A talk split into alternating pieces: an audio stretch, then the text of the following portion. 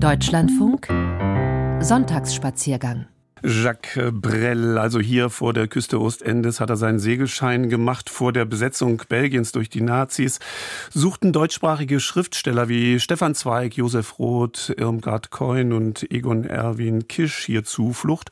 Und in der Belle Epoque war die Hafenstadt ein mondäner Kurort, in der der europäische Hochadel zur Sommerfrische einrückte und im Casino Kursaal das Geld verspielte. Die Rede ist also von Ostende, der einzigen belgischen Stadt am Meer. Sie will sich als Kunst- und Kulturstadt äh, profilieren und äh, mehr internationale Touristen anziehen. Wie wollen die das hinkriegen? Kerstin Schweighöfer kennt Ostende und äh, schaut sich mit uns die morbide Schöne an der flämischen Nordseeküste genauer an.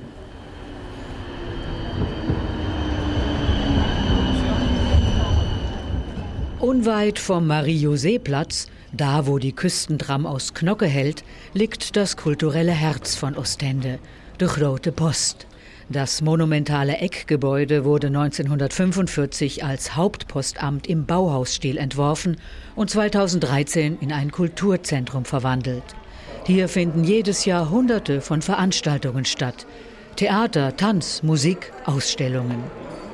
Allein schon die gigantische Schalterhalle mit ihren Säulen und Keramikreliefs ist einen Besuch wert. Hier befindet sich das Kulturcafé. Es öffnet jeden Morgen um halb neun. Ein idealer Startpunkt für einen Streifzug durch die Stadt. Auch an diesem Vormittag macht sich hier bereits eine bunte Gesellschaft breit.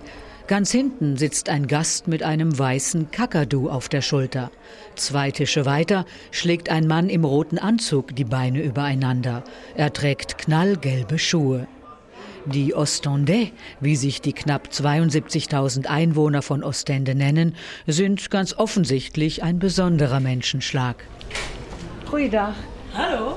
Sarah Cheritz kann das nur bestätigen. Sie führt ein paar Meter weiter in dritter Generation ein Männerbekleidungsgeschäft. Sehr open, sehr open, opener, viel opener dan in andere Städten. Die Menschen hier sind sehr offen, viel offener als in anderen belgischen Städten, gerade weil es so viele total verschiedene Typen gibt. Vorstandsvorsitzende, aber auch Fischer, Künstler, viele junge Leute. Wir formen alle zusammen diese Stadt. Wir vertragen uns. Anderen Städten gelingt das nicht so. Uns schon. Hier lukt dat wel. Die 34-Jährige ist in Ostende geboren und aufgewachsen. So wie viele ihrer Mitbürger geht auch sie oft und gerne auswärts essen. Fischgerichte natürlich und die berühmten Garnelenkroketten. Aber Ostende habe noch viel mehr Besonderes zu bieten. Ostende ist die enigste Stadt an See in heel België. Wir sind die einzige Stadt Belgiens am Meer. Anders als in Knocke oder Der Hahn ist bei uns das ganze Jahr über etwas los. Und wir sind Endstation, Terminus. Alle Züge enden hier. Wir haben James Ensor, den berühmten Avantgarde-Maler, und dann natürlich oben auf dem Deich unsere Strandpromenade, die schönste von ganz Belgien. Das ist echt wel de mooiste promenade van heel België. 20 Meter breit ist sie und gut zwei Kilometer lang. Immer am Strand entlang, vorbei am Casino Kurhaus und den venezianischen Galerien, die einst zur Sommerresidenz des belgischen Königs gehörten. Bis hin zum Thermenpalast, ein wuchtiger Belle Epoque-Bau, dessen Konturen verschwommen in der Ferne auftauchen. Die See ist wild an diesem Morgen. Ein paar Hundebesitzer trotzen mit ihren Vierbeinern Wind und Wellen. In der Winter ist es still.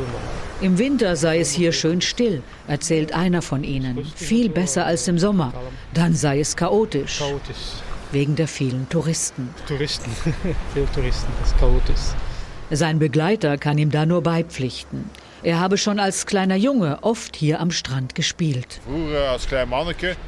Seine Familie besitze hier eine Ferienwohnung, erzählt er und deutet auf einen der grauen Apartmentkomplexe.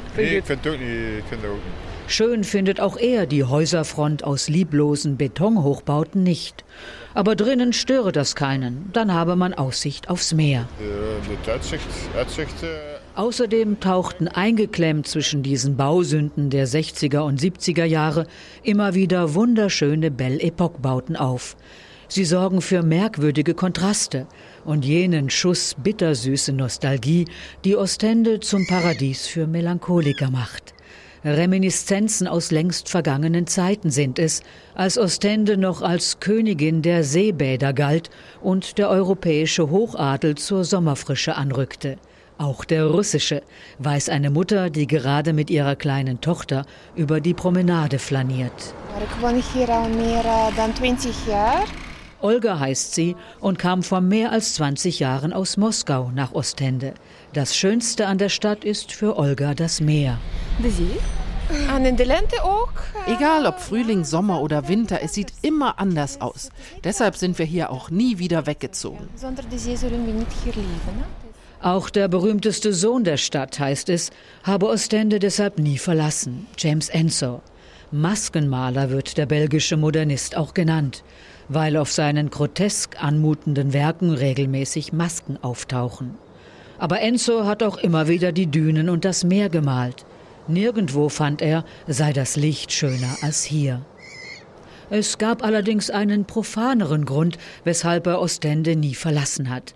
Seine Familie führte hier drei Souvenirgeschäfte. Zur Kundschaft gehörte der belgische König. Ensor musste schon als Kind im Laden mit anpacken.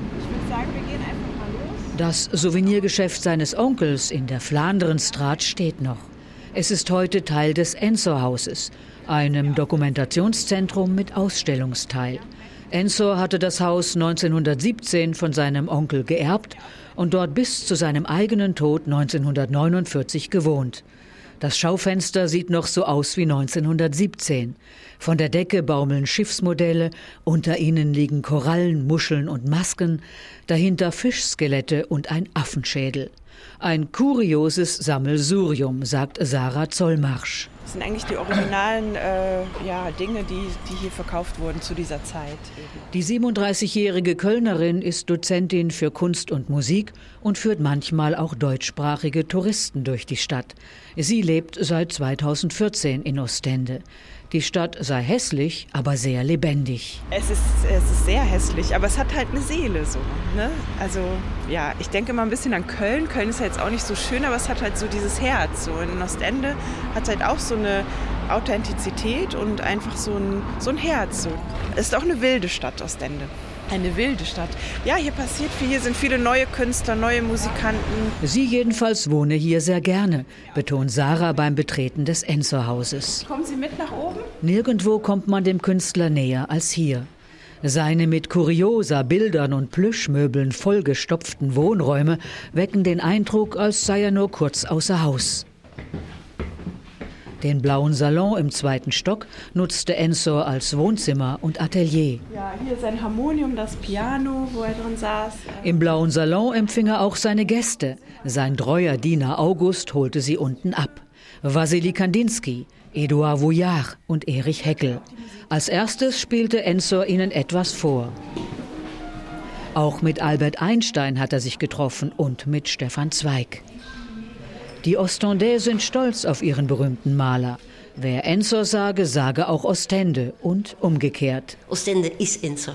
Ostende ist Ensor, bestätigt Dominique Savelkaul, Direktorin vom Musée, einem Museum für belgische Kunst in der Romestraat, wo Ensor und seine Zeitgenossen einen eigenen Flügel bekommen haben. Musée mit Z geschrieben, wie de See, das Meer. Savelkaul kam 2020 aus Antwerpen nach Ostende. Is. Diese Stadt hat ein bisschen die Reputation eines Freistaates.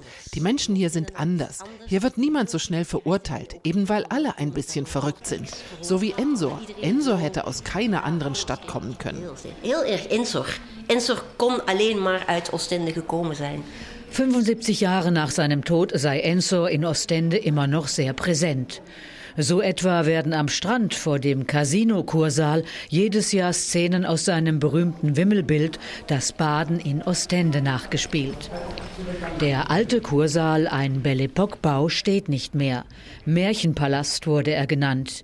Die Nazis haben ihn während der Besatzungszeit zerlegt, um das Material für den Bau des Atlantikwalls zu verwenden. An seiner Stelle erhebt sich nun ein weiteres Meisterwerk im Bauhausstil, auch Perle des Modernismus Modernhaus genannt. Gebouw. Der belgische Architekt Leon Stenen hat den neuen Kursaal 1953 als Gesamtkunstwerk entworfen, erklärt Kunsthistorikerin de Grijze. Voor Stenen was het Kursaal een Gesamtkunstwerk. Höhepunkt ist der Delvaux-Saal, benannt nach dem belgischen Surrealisten Paul Delvaux, der hier ein 26 Meter breites Gemälde mit einer Meerjungfrau an die Wand gemalt hat. We zijn nu uh, in de Delvaux-zaal. Inzwischen würden die Ostendais ihren neuen Kursaal zunehmend ins Herz schließen, erzählt de Grijze. Doch anfangs hätten sie ihren alten Märchenpalast vermisst und sich mit der Perle des Modernismus schwer getan. So wie sich viele Neuankömmlinge mit dieser Stadt schwer tun würden. Ostende ist keine einfache Stadt, so wie Brügge oder Gent. Ostende ist edgy, sprich scharfkantig, ausgefallen. Man muss sich die Mühe machen, diese Stadt begreifen zu wollen. Aber dann kommt man nicht darum herum, sie leidenschaftlich zu lieben. dan er hartstochtelijk van gaan houden.